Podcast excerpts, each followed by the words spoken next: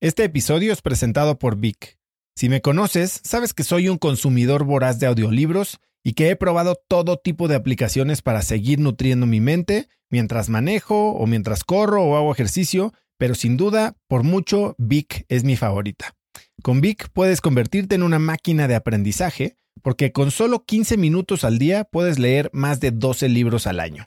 En Vic tienen más de 250 mil títulos y puedes escuchar resúmenes de bestsellers en menos de 15 minutos o libros completos, incluido mi libro Haz lo que importa, así como mis Vic originales como Cómo combatir el síndrome del impostor. Vic, por ser escucha de cracks, te regala 7 días de prueba y después contenido ilimitado por solo 167 pesos al mes en un pago anual de 1.999 pesos al suscribirte a Vic. Simplemente ve a cracks.la diagonal Vic. Vic se escribe B alta E E K.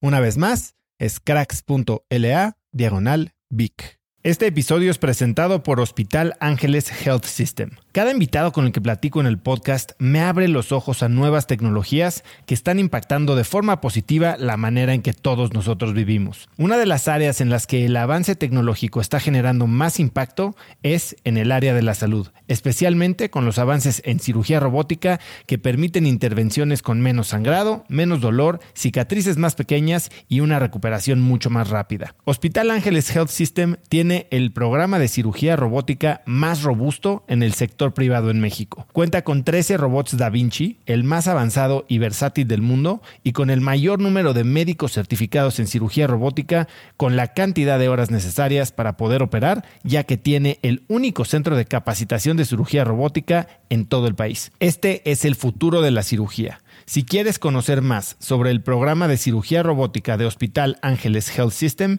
y ver el directorio de doctores, visita cracks.la diagonal ángeles. Una vez más, es cracks.la diagonal ángeles. Consulta a tu médico. Creo yo que si no estás ahí por las razones correctas, si no tienes un propósito real de la razón por la que estás emprendiendo, en esas bajadas duras del roller coaster probablemente te bajes del, juego, ¿no? Entonces, para nosotros es crítico que estés ahí en las buenas, en las malas, pero especialmente en las terribles, y que no te vayas a bajar del barco.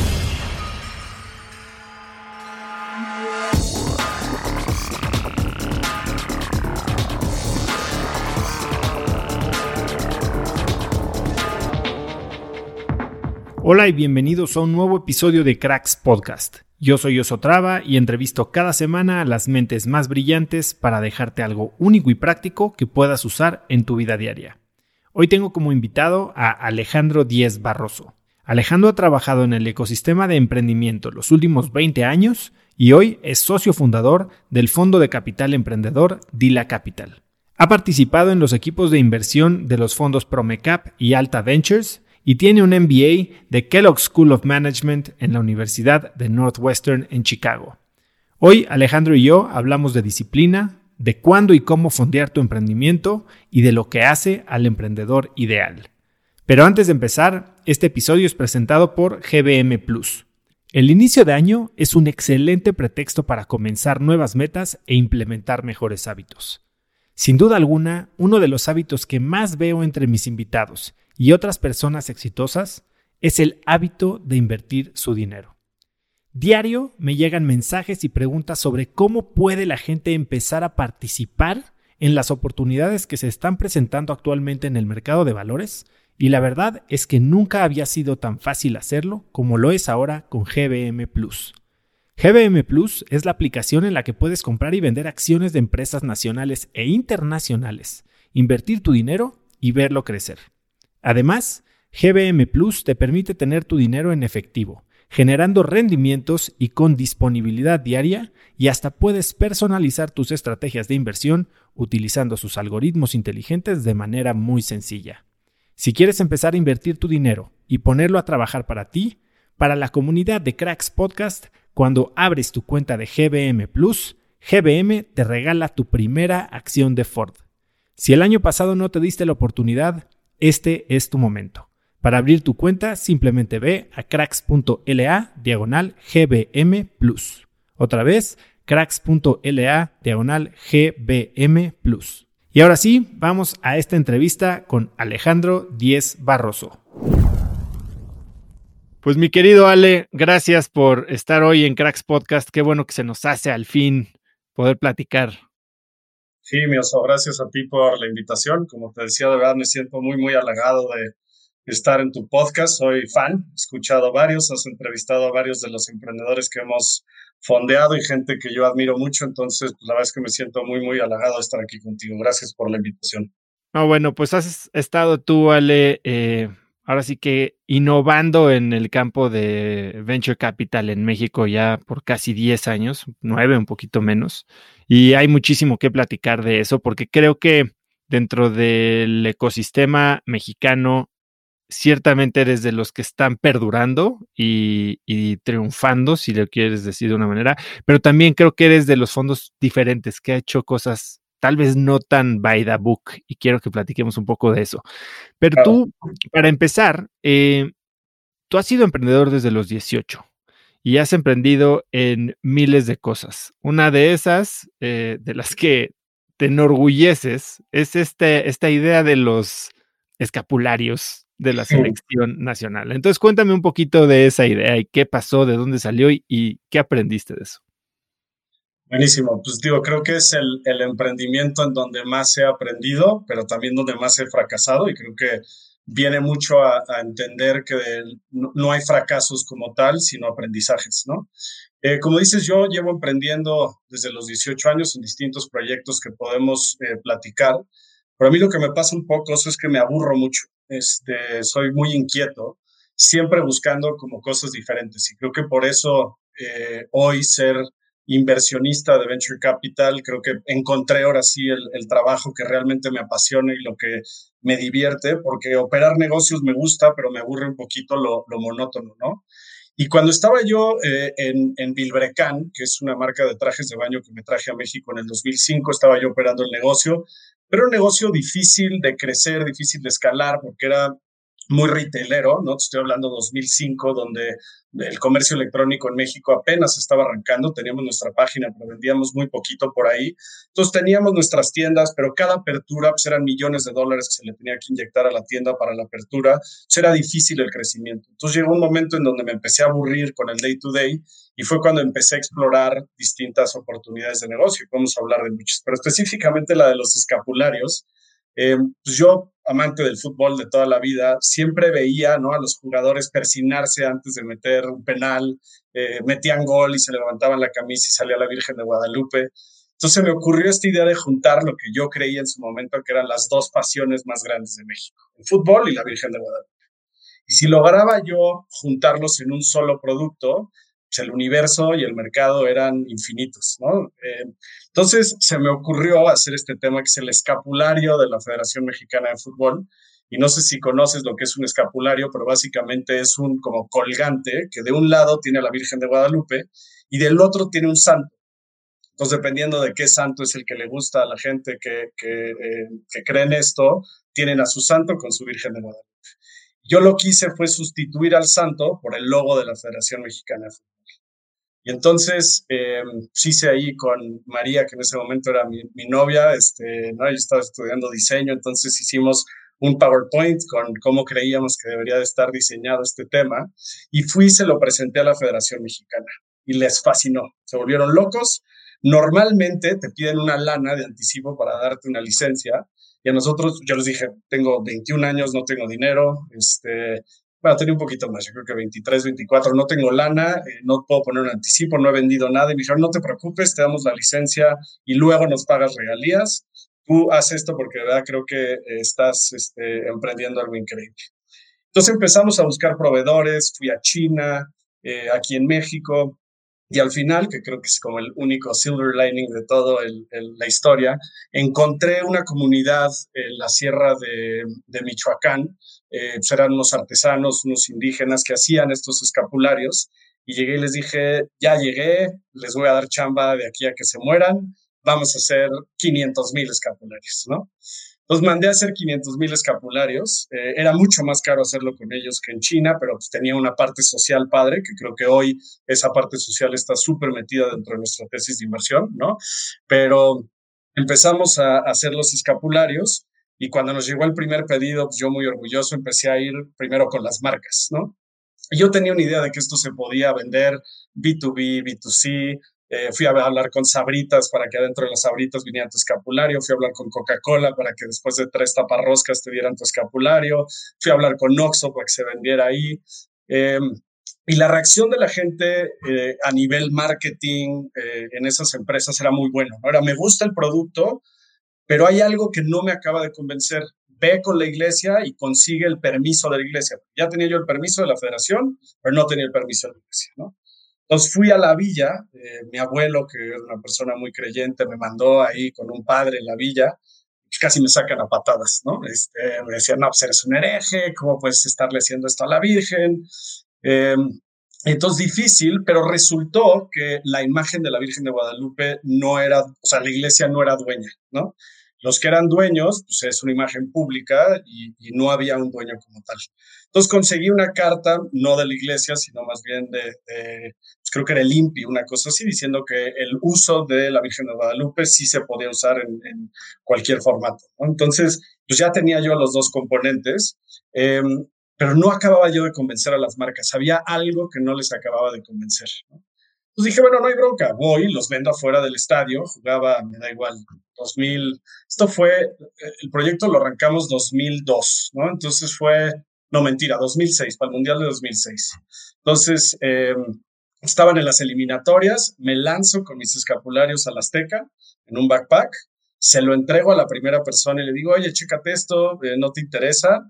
Y su reacción fue, ¿cómo puedes estarle haciendo esto a mi Virgen? Estás loco de la cabeza que voy yo a pagar por esto. Dije, bueno, me topé con un güey muy, muy cristiano. El segundo, igual. El tercero, igual. El cuarto, igual. El quinto, igual. Y digo, te puedo contar un millón de, historias de cómo íbamos a vender, ¿no? Este, eh, los escapularios. Pero la neta fue un fracaso tremendo. acabamos vendiendo pues no sé, yo creo que 40, 50 mil ahí a y gente que le parecía simpática la idea, pero cuando ya ibas a tu target market, la gente no lo compraba. La gente sí le encantaba la idea de persinarse antes de un partido de México, pero comprar un producto donde su virgen estuviera relacionada con el fútbol, pues les parecía horrible, ¿no? Entonces creo que el gran, gran aprendizaje aquí es aprende a conocer a tu mercado, ¿no? Realmente Digo, y ahí es el famoso MVP, que yo no conocía ese eh, contexto en ese momento, ¿no? Pero si yo hubiera hecho cinco escapularios versus 500 mil, pues mi riesgo hubiera sido chiquitito, el producto hubiera sido idéntico y el riesgo que yo hubiera tomado y la lana que yo hubiera perdido hubiera sido mínimo. Pero era cuestión de salir con un minimal viable product ir al mercado con mis cinco escapularios al Estadio Azteca y ver la reacción de la gente, ¿no? Este, y pues hoy creo que ahí en casa de mis papás deben de haber tres o cuatro cajas este, de muchísimos escapularios eh, que pues sí no logramos este, colocar, ¿no? Y, es simpático porque hoy que platico yo esta historia mucho, porque a la gente le encanta escuchar, ¿no? Especialmente de los fracasos, no lo cuento como un fracaso al principio, lo cuento como tengo una idea. ¿Qué opinas, Oso? vamos a juntar las dos pasiones más grandes de México. Y la gente se vuelve loca, me dice, me encanta, yo quiero invertir, ¿no? Y María me dice, órale, diles que le metan lana. Este, y, y evidentemente no lo hacemos, pero es, curioso cómo sigue pareciendo una buena idea y la ejecución de ella es lo que es súper, súper compleja. Ahí, ahí lo que me parece súper interesante, Ale, es que tú tuviste señales positivas del mercado, pero no de tu mercado. ¿No? Eh, hay un libro que me gusta mucho que se llama The Mom Test, que es de cómo hacer entrevistas sobre viabilidad de un producto, pero sin caer en justo lo que te pasó a ti, en falsos positivos, ¿no? En tu mamá diciéndote, sí, es la mejor idea, claro que lo voy a comprar, y al final lo haces y ni tu mamá lo paga, ¿no? Exactamente, Bueno, y después vas con tus cuates, les cuentas la idea y te dicen, wow, eres un genio, es increíble, y a la hora que le hizo, ahora le va, te cuesta 10 pesos, eh, pues mejor no, ¿no? Este, y sí, lo dijiste perfecto, o sea, el cuate de marketing de Me da igual Coca-Cola decía, sí, me suena, creo que puede jalar. Los de la Federación Mexicana me decían, puede jalar, pero al final ellos no eran los que iban a comprar el producto. Y cuando se lo llevas al verdadero target market, ahí es donde te das cuenta si funciona o no funciona tu idea, ¿no? Ahí me interesaría saber tú qué piensas entonces, por ejemplo, del éxito abrumador, avasallador de Destroyer, que construyó un imperio sobre la imagen de la Virgen. Justo, creo que, o sea, Destroyer ya existía en ese momento, por supuesto, y, fue parte de mi tesis de por qué sí podría funcionar. Y por, yo creo que, que no le metí el tiempo que debí de haberle metido a entender este como conflicto con la Virgen, porque pues veías por toda la Ciudad de México las estampitas en los coches de Please Virgencita, cuídame, ¿no? Entonces, eh, asumí que ese mercado se iba a replicar en el mío y resultó que no. Em, pues no sé, difícil de explicar. Yo creo que es un mercado bien distinto, es un producto un poco más para niñas, un poco más para mamás. No sé qué tan grande es el mercado. Digo, como dices, parece ser un negocio em, que no sé si siga siendo, pero fue en su momento súper, súper bueno. Eh, entonces, difícil, difícil explicarlo, como que no, no te sabría dar una respuesta porque pues, claramente lograron hacer algo que nosotros no pudimos. Ale, tú, eh, digo, has empezado más de 10 empresas, vendido 3, pero tu experiencia, como ya lo mencionaste ahorita, era en emprendimiento a la antigüita, ¿no? O sea, retail, comercialización, bueno, hasta con Vibrecan, pues tú operabas, o sea, ni siquiera licenciabas, tú importabas ropa. ¿Qué aprendiste de esas experiencias de emprender a la antigua que hoy crees que te dan alguna ventaja? Mira, creo que la ventaja más grande que tengo hoy al haber emprendido en general, ¿eh? y puede ser en cualquier tipo de negocio, es hoy como inversionista y como socio de las empresas en las que estamos invirtiendo, el poderme yo sentar en el consejo de administración de las empresas y saber por lo que están pasando, creo que me da una ventaja muy, muy grande sobre inversionistas que en su pasado no tuvieron la experiencia de operar. Em, el libro que más me gusta y que se lo regalamos a todos los emprendedores en los que invertimos se llama The Hard Thing About Hard Things, ¿no? de, Horowitz, em, que habla de, The Struggle, ¿no? Que, sé que tú has hablado de esto en el pasado es difícil entender el struggle si no has pasado por el struggle, ¿no? Y entonces, el yo haber pasado por eso pues, en N ocasiones sí me ayuda eh, y creo que me vuelve un inversionista, no sé si mejor que los demás, pero sin duda más empático. Em, entonces creo que eso es donde más me ha ayudado, el, realmente poderme poner en los zapatos de, nuestros socios hoy, creo que es una diferencia muy, muy grande, ¿no? Ahora, si me voy un poco a, mi historia, Oso, yo arranqué un negocio cuando tenía 18 años y lo que, y podemos entrar al detalle que quieras de, cualquiera de los emprendimientos, pero lo que nos faltó fue capital, ¿no? Tuve que vender ese negocio porque no había capital en el mercado. En Bilbrecan, la razón por la que yo me aburría es porque no queríamos crecer, no, no podíamos crecer al ritmo que deberíamos de crecer porque no había capital. Em, y entonces en todos los emprendimientos creo que el común denominador era no había lana en el mercado en Latinoamérica para empresas. Pueden ser empresas tradicionales o ya hoy que estamos mucho más enfocados en temas de, empresas más tecnológicas y empresas con componentes más de digitalización, pero no había lana. ¿no? Los bancos no prestaban, los fondos de private equity siempre querían mayoría y eran eh, tickets muy, muy grandes. Entonces no había este apoyo al emprendimiento. Entonces yo siempre que hablo de DILA, pues igual es un emprendimiento nuestro fondo. Empezó por una necesidad en el mercado. Eh, y, la verdad es que nuestro fondo lo manejamos como, como un startup igual, ¿no? Este, siempre estamos viendo cómo podemos innovar, cómo podemos ser diferentes. Y entonces yo no veo una gran diferencia entre operar los negocios tradicionales que operaba y, el fondo como lo manejo hoy, ¿no? Nosotros, el fondo hoy, al final, pues lo puedes ver como si fuera un marketplace, donde de un lado tienen los, los emprendedores que están buscando capital y del otro lado tenemos a nuestros inversionistas, que son los que nos están dando el capital para las empresas. Igualmente, yo tengo que ver cuál es el costo de adquirir esas empresas, cuál es el costo de adquirir a mis LPs, cómo manejo la relación con uno, cómo manejo la relación con el otro. Entonces, el haber operado negocios antes creo que me hace un buen operador de, fondos.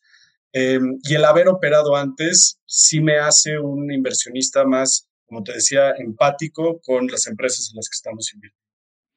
Algo en lo que tienes experiencia tú también es en vender empresas, tus propias empresas. Y al final del día, creo que ayudar a un, o como fondo, ayudar a un emprendedor a planear una salida que, que le regrese el capital al fondo, al mismo emprendedor, a los socios del fondo, pues es una herramienta muy útil, ¿no? Eh, ¿cómo fue tu experiencia de vender Bill Brecan a un fondo de, de private equity y qué te llevaste de ahí?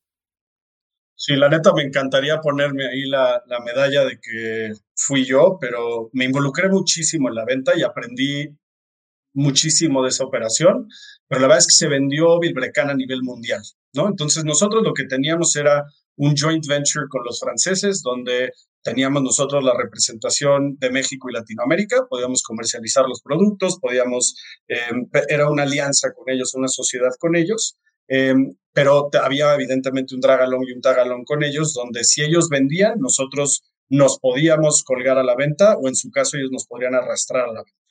Y este fondo, Fashion Fund One, que era un fondo de India, eh, puso una oferta para comprar el 100% de Bilbrecan Mundial.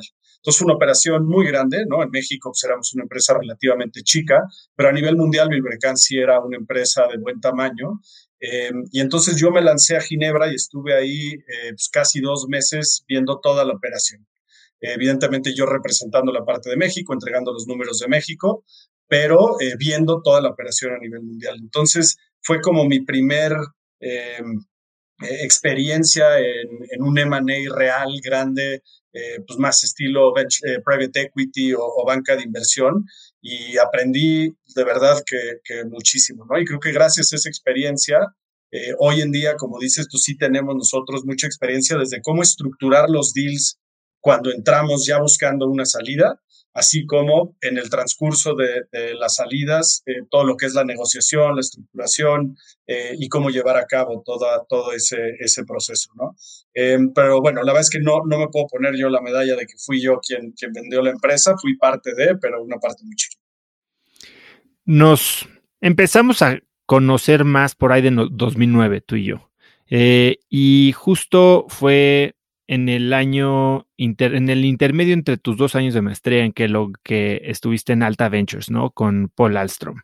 Y estabas aquí en México tratando de abrir oficina y demás. Cuéntame un poco qué aprendes de esa experiencia, porque 2009, bueno, ni siquiera había, se vislumbraban fondos de capital privado, al menos de, de VC aquí en México. ¿Qué aprendes de la experiencia de trabajar con Paul y que también es un fondo, era un fondo diferente, ¿no? Eh, mormones, ni siquiera basado en Silicon Valley. Eh, cuéntame un poquito de eso.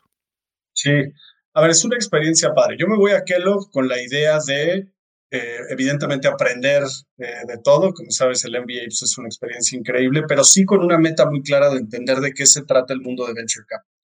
Entonces tomé todas las clases que pude de Venture Capital, me metí a todos los clubs, y en uno de estos nos invitan a Utah a un summit de Venture Capital donde habla Paul Olstrom.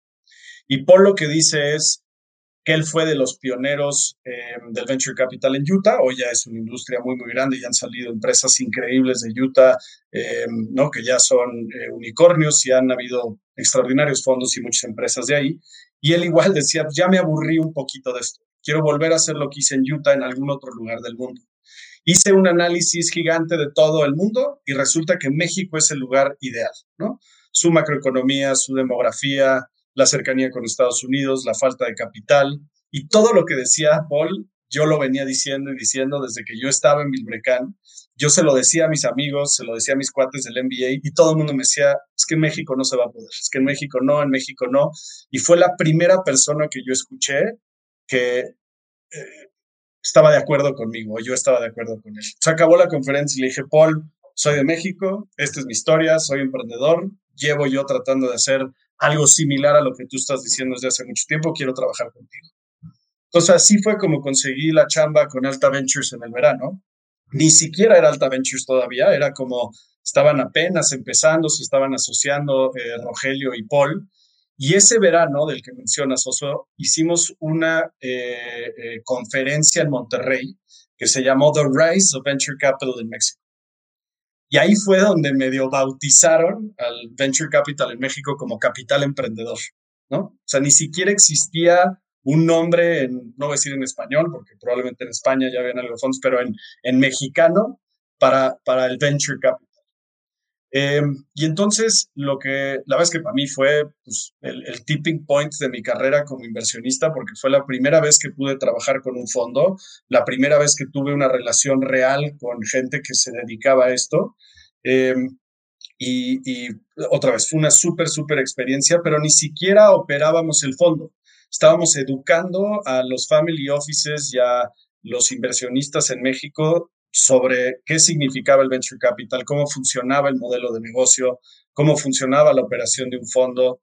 Em, y pues la verdad es que, otra vez aprendí muchísimo, pero fue un tema donde fue ver arrancar una industria que si volteamos hoy a 10 años, ha sido una locura lo que ha pasado.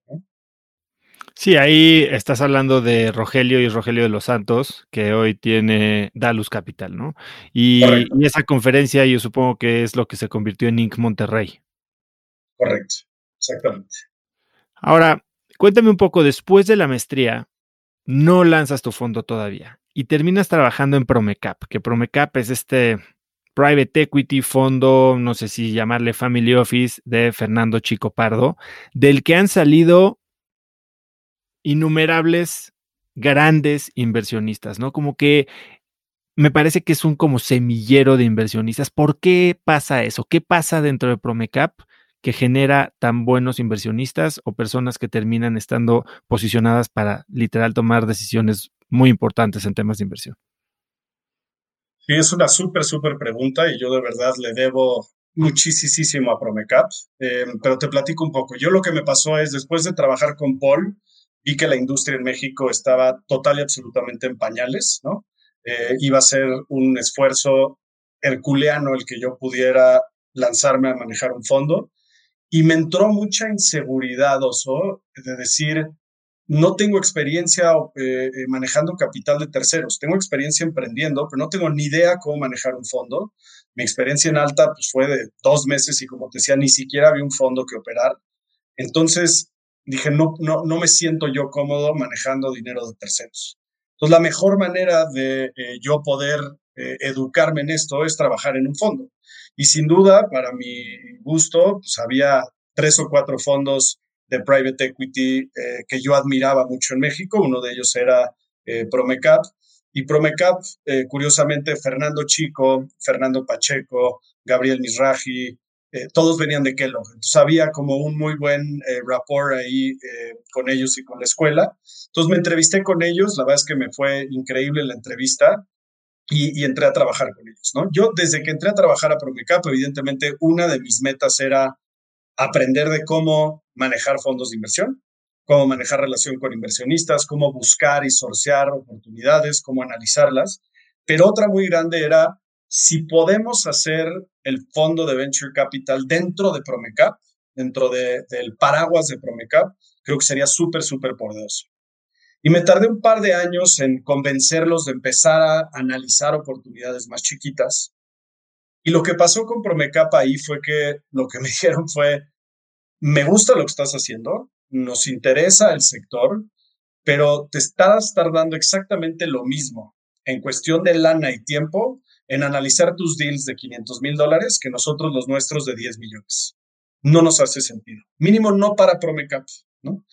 Em, y, ahí fue donde pues, tomé la decisión de salirme de Promecap para empezar Vila eh, y otra vez con un apoyo enorme de parte de todo el equipo, de Fernando, de sus hijos que hoy manejan Rodina eh, y de todo el equipo de Freddy y de Fernando. La verdad es que eh, muchísimo apoyo de su parte y digo, les debo mucho en, donde estoy hoy a ellos.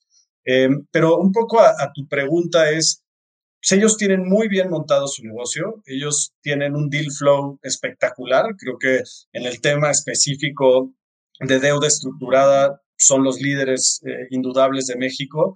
Entonces, desviarse de su modelo de negocio en el cual han sido tan exitosos para arrancar algo completamente nuevo, donde les va a quitar tiempo, lana y esfuerzo, no les hacía sentido. ¿no? Y creo que eso es lo que les ha pasado un poco con otros proyectos.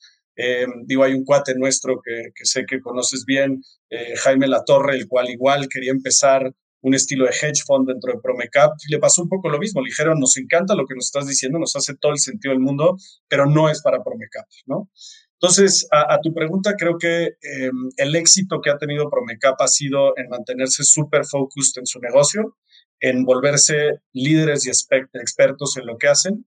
Em, y la verdad es que sí son súper diligentes, súper disciplinados, eh, los managing partners se meten hasta la cocina en todos los procesos, entonces es una súper, súper escuela. Entonces, em, pues creo que esa es un poquito la, razón por la cual no lo pudimos hacer adentro y has visto estos como muy buenos inversionistas en diferentes asset classes salirse a hacerlo suyo.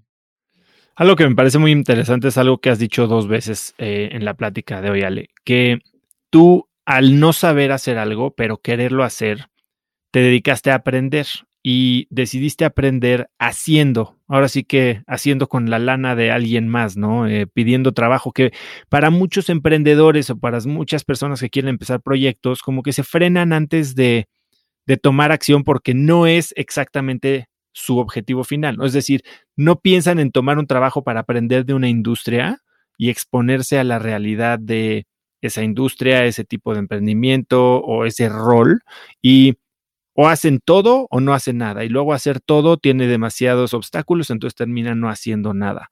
Em, ¿Tú cómo piensas o, qué le recomendarías a la gente que, por ejemplo, está pensando en emprender, pero no tiene una idea, no tiene dinero, no tiene A, B, C, D, lo que tú quieras? ¿Qué es lo que se hace hoy? Porque bueno, hoy tal vez ya hay más oportunidades de hacer internships durante la escuela. Antes cuando éramos chicos nadie hacía eso. Pero hoy, ¿qué le recomendarías a alguien? ¿Empezar un negocio chiquito? ¿Trabajar con alguien? creo que no hay una respuesta correcta, pero evaluar todas tus opciones creo que es la clave. Y no tenerle miedo a tocar todas las puertas. Yo estoy sorprendido de cómo la gente te abre las puertas y te da ayuda si lo pides. Y hay gente que le da mucho miedo o tienen demasiado ego o eh, son demasiado inseguros para pedir ayuda y para mí no ha habido un aprendizaje más claro en mi carrera profesional que si pides ayuda, la gente te la da, ¿no? Em, hay una historia de un chavo que llegó a tocarnos la puerta literalmente, así, ding dong. Eh, hola, estoy este, saliendo de prepa y me interesa muchísimo saber qué es el venture capital. Me encantan los temas de inteligencia artificial, quiero estudiar robótica y me encantaría trabajar por ustedes gratis digamos, elegimos, ese es tu lugar, ahí está la computadora, siéntate y ponte a trabajar. ¿no? Eh, no mucha gente, digo, en nuestros 10 años operando Dila, nos ha pasado una vez que una persona llega, nos toca la puerta y nos dice, quiero trabajar gratis para ustedes, ¿dónde me puedo sentar? Fue exactamente lo que yo hice con, con Rogelio y con Paul. Yo no les dije que me pagaran el internship y el internship no me lo pagaron. Fue, quiero aprender de ustedes, no tengo ni idea si esto es lo que me gusta, no tengo ni idea si realmente hay una oportunidad puedo aprovecharme de lo que están haciendo ustedes para aprender y a cambio pues, les doy mi tiempo y no sé si tenga yo mucho conocimiento, pero lo poco que tenga se los doy. Entonces, realmente no tenerle miedo a, a, tocar puertas creo que sería mi consejo número uno. Y entre más puertas puedes tocar y entre más puedas hablar con gente, te vas dando cuenta por dónde están tus fortalezas, tus debilidades, lo que te gusta, lo que no te gusta. Pero esa idea de, oye, quiero emprender porque sí, creo que es, es un poquito erróneo, ¿no? Y ahí podemos entrar a la plática de las razones por las cuales se debe de emprender, pero mi experiencia es que la gente normalmente emprende por las razones incorrectas, ¿no? Emprende porque quiero ser mi propio jefe, quiero tener más tiempo libre, quiero volverme multimillonario. Eh, pues, tú y yo sabemos perfectamente bien que nadie, trabaja, nadie trabaja más que el que está emprendiendo. Cuando dices que no tienes jefes es total y absoluta mentira, porque si tienes inversionistas trabajas para ellos, si tienes empleados trabajas para ellos, si tienes socios trabajas para ellos. Clientes. Eh, clientes, por supuesto. Entonces, creo que eh, es medio, medio, medio falso esa idea de que todos podemos eh, ser Mark Zuckerberg, ¿no? Este, pues, hay muy poquitos de ellos allá afuera e incluso él te aseguro que trabaja más que todos y tiene jefes a quien reportar. A ver, ahí eh, voy a hacer un pequeño paréntesis porque sé que una de las personas que has dicho que admiras muchísimo es Elon Musk. Y Elon Musk ciertamente está cambiando el mundo y está cambiando el futuro de la humanidad. Y es admirable. Pero yo también he dicho que hay muchas cosas que yo no admiro de Elon Musk. ¿Tú qué piensas de Elon Musk? Sí, coincido. Creo que es un personaje totalmente eh, eh, como debatible todo él, ¿no? Digo, algo que no admiro de él claramente fue su falta de, balance entre su vida personal y la vida laboral, ¿no? Este, yo no me sé la historia exacta, pero creo que se acabó divorciando y peleando con sus hijos porque perdió toda la lana arrancando eh, Tesla y SpaceX, ¿no? Hoy ya es el güey más rico del mundo, pero eh, ese, ese, balance para mí es importantísimo y, creo que cuando yo estoy tomando decisiones en mi vida, esos trade-offs siempre pesan mucho. Entonces, em, creo que eh, lo admiro y ahorita platicamos de todo lo que admiro de lo que está haciendo y, cómo está rompiendo el status quo y cómo está innovando, pero sin duda hay temas que pues, no voy de acuerdo con él y, si yo fuera emprendedor no me encantaría ser este Elon Musk, ¿no? Pero lo que sí es esta manera de realmente think outside the box, esta manera de justo lo que veníamos platicando, oye, ¿sabes algo de aeronáutica? No, no tengo ni la menor idea, pero lo voy a aprender oye, ¿sabes algo de self-driving cars? ¿Sabes algo de tecnología? No, pero lo aprendo. Yo voy y yo consigo a la gente adecuada y si me junto con la gente que me va a educar, puedo lograr hacer la empresa más importante del mundo de coches, a pesar de no haber tenido experiencia ninguna en eso, ¿no? Este, y, y algo que le admiro impresionante, y la verdad es que no logro entender cómo lo hace, es estar malabareando tantas cosas al mismo tiempo. Nosotros siempre a nuestros emprendedores les decimos foco, foco, foco. Incluso tenemos una regla no escrita que es si no le estás dedicando el 100% de tu tiempo laboral a la empresa en donde yo voy a invertir, no invertimos, ¿no? Y tenemos nosotros experiencias eh, pasadas que podemos igual platicar de por qué tenemos ahora esa regla pero de repente llega este cuate que rompe todas esas reglas y es extremadamente exitoso en, sus tres emprendimientos que te pone a pensar si nuestra tesis de inversión en ese sentido es correcta. Ahora, asumir que todos somos eh, Elon Musk y podemos con esa chamba eh, es complicado. Vamos a entrar un poquito a, a qué es DILA, qué es lo que hace tesis de inversión, pero para ahora sí que aplanar un poquito el camino, ¿Por qué no me ayudas a explicarle a la gente que está oyendo qué es el capital emprendedor o venture capital y cómo se ubica en la jerarquía o en el camino, la escalera de inversión por la que pueden atravesar ciertos proyectos de acuerdo a su tamaño o a su edad? Buenísimo. Entonces, creo que la, manera más fácil de explicar eso, es contándote un poco, otra vez sé que lo hemos platicado, un poquito mi historia, porque creo que se va a explicar muy bien dónde entra el, venture capital o el capital emprendedor en estas etapas, ¿no? Yo, como te platiqué, arranqué un negocio a los 18 años. Ese lo llevé durante eh, mis cuatro años de, carrera. Yo estudié economía en, la Ibero y tenía ese negocio pues, como un negocio de tiempo libre, es el que me pagaba las chelas el fin de semana, pero fue creciendo mucho durante los cuatro años, al grado en que cuando nos estábamos graduando de economía, todos mis cuates estaban yendo a banca de inversión, consultoría, grandes corporativos. Y yo la es que quería emprender. Lo que dije es, oye, tiene que haber una manera de que yo pueda eh, crecer esto y dedicarle más tiempo y, que mi negocito se convierta en una empresa. La lana que yo había levantado para arrancar ese proyecto había sido de Friends and Family y nos había ido muy bien, pero no dejaba de ser un negocio chiquito, el cual era part-time.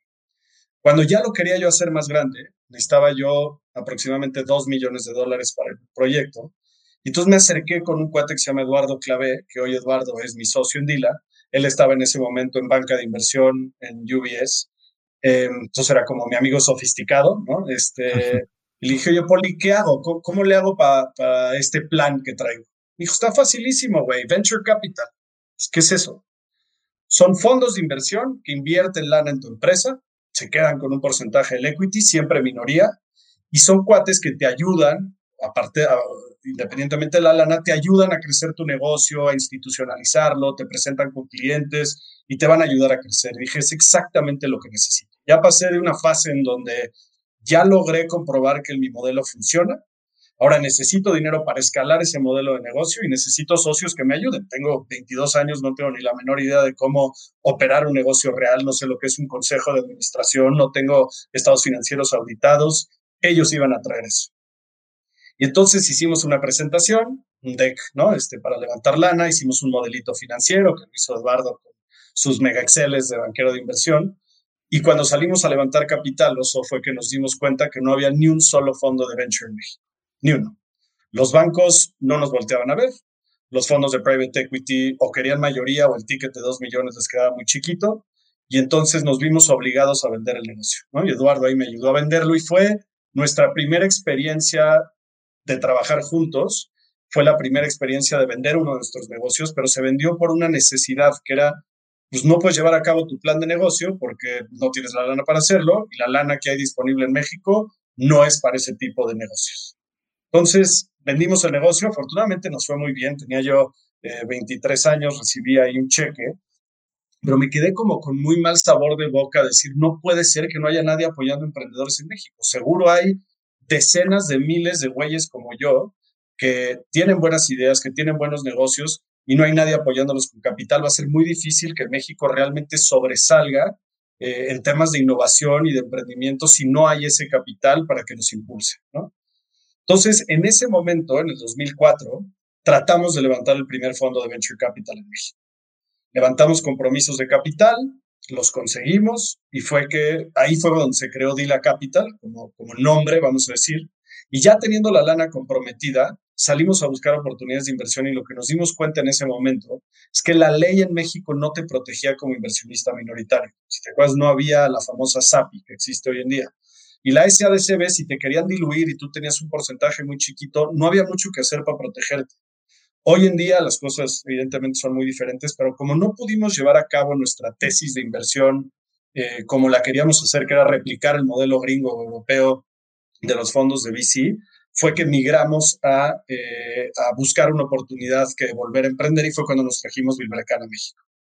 Em, pero entonces te cuento toda esta historia porque es importante entender que yo para empezar el negocio tuve que levantar lana con Friends and Family crecí ese negocio con ese capital y con flujo propio, pero llega un punto en donde pues, puedes tener un negocio que va creciendo poquito a poquito con sus propios flujos, pero si realmente lo quieres escalar, si realmente quieres una inyección de capital y estás dispuesto a diluirte, ahí es donde entra el, venture capital.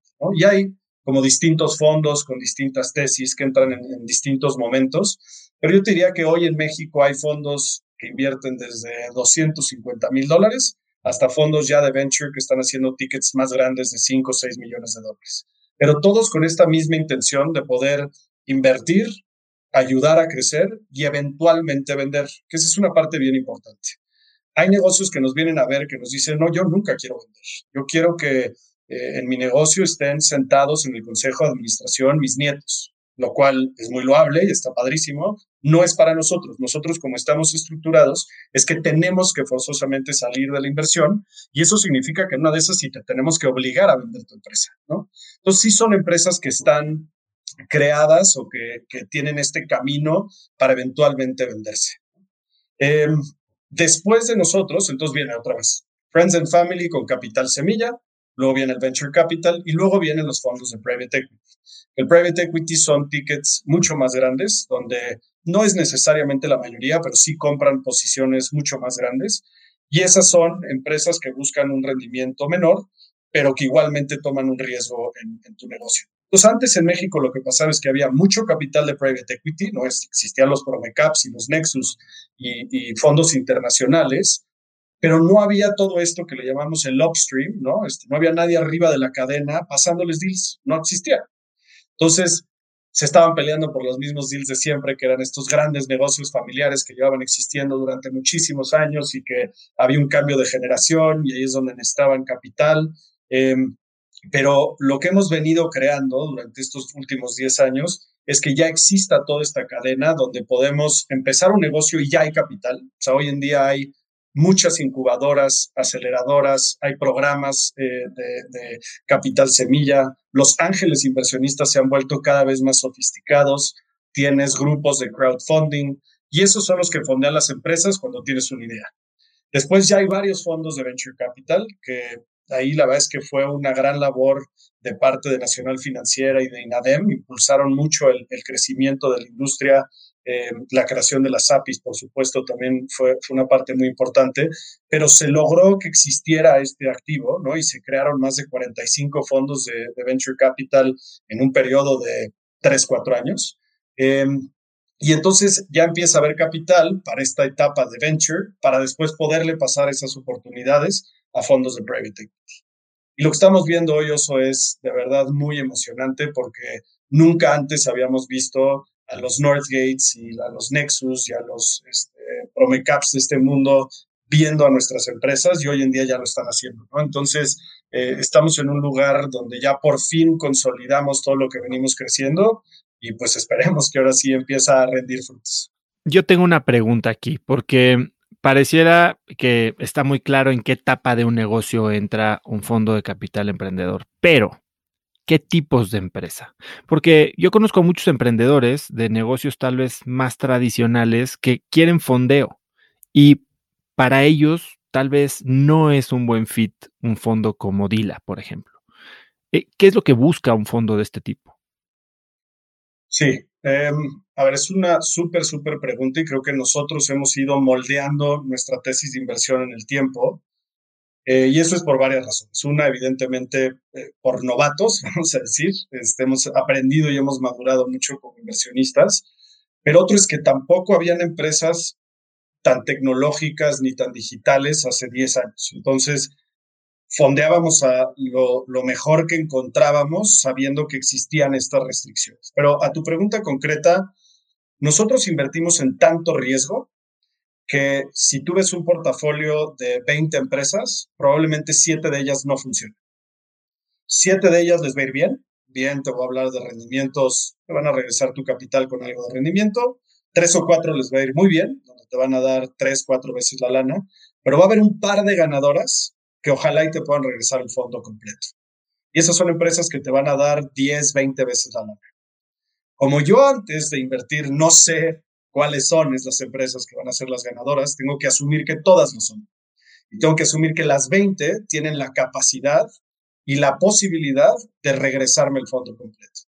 Entonces, si tú piensas que yo voy a levantar un fondo de 50 millones de dólares y que voy a estar haciendo inversiones de 2, 3 millones de dólares por empresa, pues significa que esas empresas tienen que darme 20 veces el capital para que yo pueda con una sola regresar el fondo completo. Que esa es la meta que nosotros tenemos. Estamos buscando fund makers, que les llamamos. Entonces, al no saber cuáles son, todas tienen que tener esa capacidad. Entonces nos pasa mucho que llegan emprendedores y nos dicen, oye, yo te garantizo el 20% de retorno. Está todo dar el 20% de retorno. Me encanta. No es para mí, porque si tú resultas ser la ganadora del portafolio, pues 20% de retorno en 4 o 5 años probablemente vas a dar tres veces mi. No es suficiente. Porque si las demás no jalan, voy a perder el capital de mis inversionistas.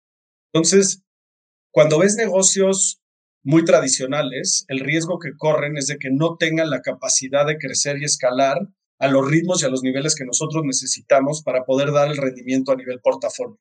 Entonces nosotros siempre pensamos a nivel portafolio y siempre estamos tomando decisiones de inversión a nivel portafolio, no necesariamente en lo individual. Entonces nosotros en DILA puntualmente lo que buscamos son empresas que nos puedan regresar el fondo, empresas que tengan no necesariamente son empresas de tecnología, pero que tengan modelos de negocio muy innovadores, probablemente con componentes tecnológicos, para que dentro de tres, cuatro años, que es lo que nosotros nos quedamos dentro de los negocios, un poquito más, nos podemos quedar hasta seis, siete, ocho, pero en ese lapso que es corto, realmente puedan crecer a 20 veces el tamaño de lo que nosotros entramos. Eh, entonces necesitan ser empresas que no sean demasiado eh, eh, dependientes del capital, ¿no? Este, que puedan crecer a esos niveles y para eso pues, normalmente sí necesitas meterle tecnología para poder escalar y realmente disrupt el mercado en el que estás invirtiendo. Entonces me haces entender que, que venture es para empresas principalmente de base tecnológica, ¿no? Porque, bueno, yo veo el portafolio de Dila y sobre todo de los fondos 1 y 2 pues tenías cerveceras, tenías suplementos alimenticios, tenías cosas bien variadas, ¿no? Y, incluso recientemente invirtieron en Grupo Carolo, ¿no? Que, que es una cadena de restaurantes. Entonces, o sea, es difícil entender, ¿no? ¿Qué sí y qué no?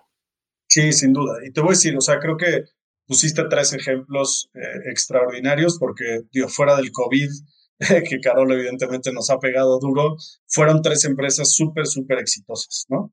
Pero mira, te pongo el ejemplo de la cervecera. La cervecera, nosotros entramos en un momento en donde la COFESE lo que dijo fue, señores, se acabó este duopolio que existe de las dos grandes cerveceras en México, ya no se vale legalmente que los establecimientos de restaurantes y de bares tengan exclusividades. No se puede, tienen que darle entrada a todos. Y ese a todos no era a todos, era darle entrada a alguien más. Y fue donde explotó el boom de las microcerveceras en México. Entonces ahí probablemente hicimos una inversión en una empresa muy poco tecnológica, pero lo que se estaba disrupting no era el, negocio per se, sino el, el mercado. Y cuando ves un mercado que está a punto de disrumpirse y es un mercado tan, tan grande, nos dio la oportunidad de entrar y la verdad es que la cervecería Hércules ha sido la inversión más exitosa que tenemos del Fondo 1, ¿no?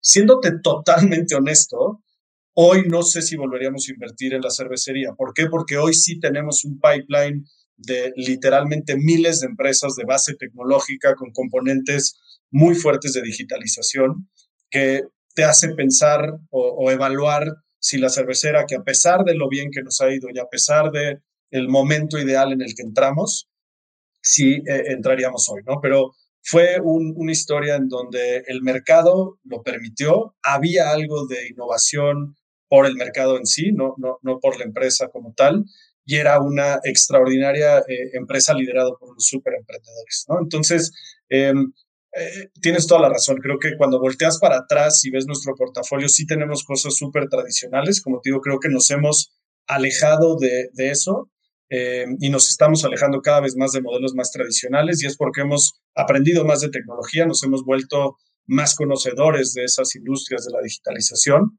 y cada vez hay más y mejores emprendimientos en ese sector. Ahora cuéntame un poco, has analizado más de 4.000 empresas, ¿no? 4.000 pitches yo una de ellas. Eh, ¿Qué has aprendido de estas 4.000 pitches? Uf, qué buena pregunta y qué difícil. Em, a ver, creo que el aprendizaje más grande es que evidentemente no, no sabemos de todo, ¿no? Este, ser todólogos es imposible. Entonces, algo que hemos hecho eso es tratar de volvernos expertos en ciertas industrias o ciertas verticales. ¿no? Llegan muchísimas oportunidades hoy en día en temas de cripto, temas relacionados a blockchain, con tecnologías. Difícil, ¿no? O sea, ¿qué valor voy a agregar yo?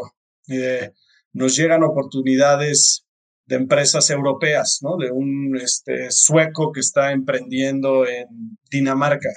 ¿Qué valor le voy a agregar yo? Entonces, creo que lo que hemos aprendido es que ese tema de ser smart money es bien complicado. Eh, que sí, eh, evidentemente hay que tratar de, de, ayudar lo más que puedas, pero que al final del día es un negocio de gente y es un negocio donde tienes que confiar en las personas en las que estás invirtiendo y que la clave de todo esto son las personas. Entonces, en, nuestros en nuestras inversiones originales veíamos muchísimo el mercado y veíamos muchísimo eh, eh, los modelos de negocio y la competencia y dejábamos, no dejábamos a un lado al equipo, pero no era como lo vital, ¿no? Hoy en día es lo uno, lo uno, lo uno, lo uno, y ya nos dimos cuenta que preferimos 100 a 1 un equipo A con un modelo de negocio B que un equipo B con un modelo de negocio A. Entonces, si hoy me preguntas a qué me dedico, es a invertir en gente. Y hoy, después de esos 4.000 pitches, donde más nos hemos equivocado volteando para atrás es en las oportunidades que dejamos ir, ¿no? Y esas son, hoy lo ves en la gente, no necesariamente en los resultados, pero es cómo pude haber dejado ir a Oso. O sea, ¿cómo pude haber hecho eso? Olvídate si en su momento Instafit tenía los unit economics que queríamos o no. ¿Cómo dejaste ir a Oso? Ese es un error gigante porque Oso will find a way, ¿no? Em, entonces, creo que hoy en los pitches sí, evidentemente, hablamos del mercado y que nos platiques de qué estás viendo en, la competencia y tu producto, pero es platícame de ti. ¿Tú qué tienes? ¿Qué ambiciones tienes? ¿Por qué creaste esto? ¿Qué es lo que quieres? Eh, quiero conocerte más a ti para ver si hacemos fit. Y, por ahí escribí un, este, blog que creo que es el que más como éxito ha tenido este, en mis lectores, que es que no es una entrevista, es una conversación. No es, a ver, Oso, ven y platícame a ver si tienes eh, eh, la capacidad o, para que yo te invierta. No es, oye, yo también te tengo que convencer a ti. Y cada vez más hay emprendedores que ellos van a decidir con quién se asocian, ¿no? Entonces es, ¿qué te puedo traer yo a la mesa? ¿Cómo le puedo ser yo para ser un buen inversionista contigo? Y muchas veces nosotros hemos dicho, oye, me fascina todo, nada más que la neta te conviene irte con Juan Pérez porque ese güey le va a meter mucho más eh, valor a tu empresa que yo, ¿no? Y es difícil dejarlas ir, pero creo que eso, esa actitud que tenemos de ser entrepreneur first, eh, nos ha posicionado muy bien en el mercado y, bueno, espero que, así podamos seguir, ¿no? Pero bueno, ya no sé si me, me desvié mucho de la pregunta, pero... Tengo un par de preguntas eh, posteriores. A ver, ¿qué, qué, ¿cuáles son las industrias, digamos, que más cómodo eh, o más embonan con la tesis de inversión de Dila? Sí, creo que ahí depende de con quién hables, Dila, ¿no? Entonces, Eduardo, mi socio, estuvo en banca de inversión muchísimos años. Después se fue a Harvard y arrancó un search fund donde compró una industria de software y la creció mucho durante seis años, la convirtió en un software as a service. Em, entonces, si tú le preguntas a Eduardo dónde se siente cómodo, él se ha vuelto un experto en temas de SaaS y de fintech. Y eso es donde él está invirtiendo, ¿no? Si me preguntas a mí, yo he emprendido y operado y ahora he invertido y he estado en los consejos de empresas más relacionadas a temas de direct to consumer, ¿no? Entonces, ¿dónde es donde más me siento cómodo yo? Pues es en los boards de Alameda, de Ben Frank, de Someone Somewhere, donde son negocios donde son muy parecidos a los que yo emprendí, son problemas muy similares a los que yo me enfrenté. Entonces, todo lo que es consumo, e-commerce, marketplaces es donde a mí me gusta invertir, ¿no? Eh, fintech y SaaS es donde Eduardo le gusta invertir. Y un poco lo que hemos hecho nosotros, Oso, que es chistoso porque nosotros siempre decimos, necesitamos invertir en negocios que escalen. El negocio que menos escala es el nuestro, porque pues, es un negocio de horas y de gente, ¿no? Entonces, ¿cómo podemos hacerle para nosotros escalar nuestro modelo de negocio? Hemos creado un modelo donde tenemos venture partners.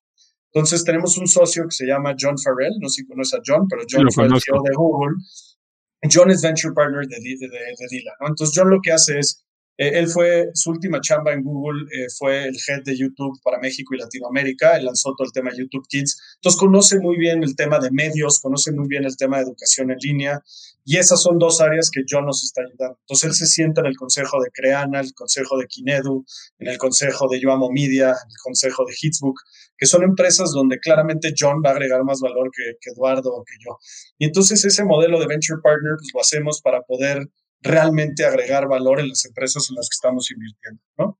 Em, entonces es raro porque si me preguntas en qué industrias invertimos, la verdad es que estamos un poquito por todos lados, pero tiene una razón, ¿no? Este, y, si no vemos claramente cómo podemos agregar valor, creo que eh, probablemente pasemos en, en la oportunidad de invertir. La siguiente pregunta es, ¿qué es lo que hace, si vas entrepreneur first, qué es lo que hace a un buen emprendedor? ¿Cuáles son las tres top características que invariablemente tienen que estar ahí? Hijo, qué buena pregunta. Este, a ver, creo que digo, el tema como que de pasión es algo que se habla mucho y se ha sido como muy criticado de don't follow your passion porque a nadie le interesa estar, no sé, vendiendo lentes, ¿no? Este, a pesar de que Mariana, este, Eduardo y el equipo estén muy, muy apasionados del tema, pero, pero sí creo que es un tema donde sí te apasione eh, el problema que estás solucionando o que realmente te apasione el, goal que tienes y que tengas esa como felicidad de despertarte diario a lo que estás haciendo. Entonces, si no platicamos contigo y no vemos esa mega pasión y mega amor por, tu producto, tu servicio, creo que em, sería como la primera que te diría, ¿no? La segunda es equipos. Eh, también le hemos aprendido a la mala y tenemos empresas que han sido muy exitosas con Soul Founders, pero para nosotros el Soul Founder es bien complicado, ¿no? Y también tengo un post de eso que es, si emprender es lo suficientemente difícil, hacerlo solo está cañón, ¿no? Y digo, tú lo has vivido en carne propia y yo también, y creo que ahí te tienes que llenar de mentores y de asesores y de amigos y de consejeros, pero digo, yo al principio emprendí Dila solo, los primeros dos fondos estaba yo solo, y pues era difícil cuando tenía yo que tomar una decisión rápida, el voltearme y decir a quién, ¿no?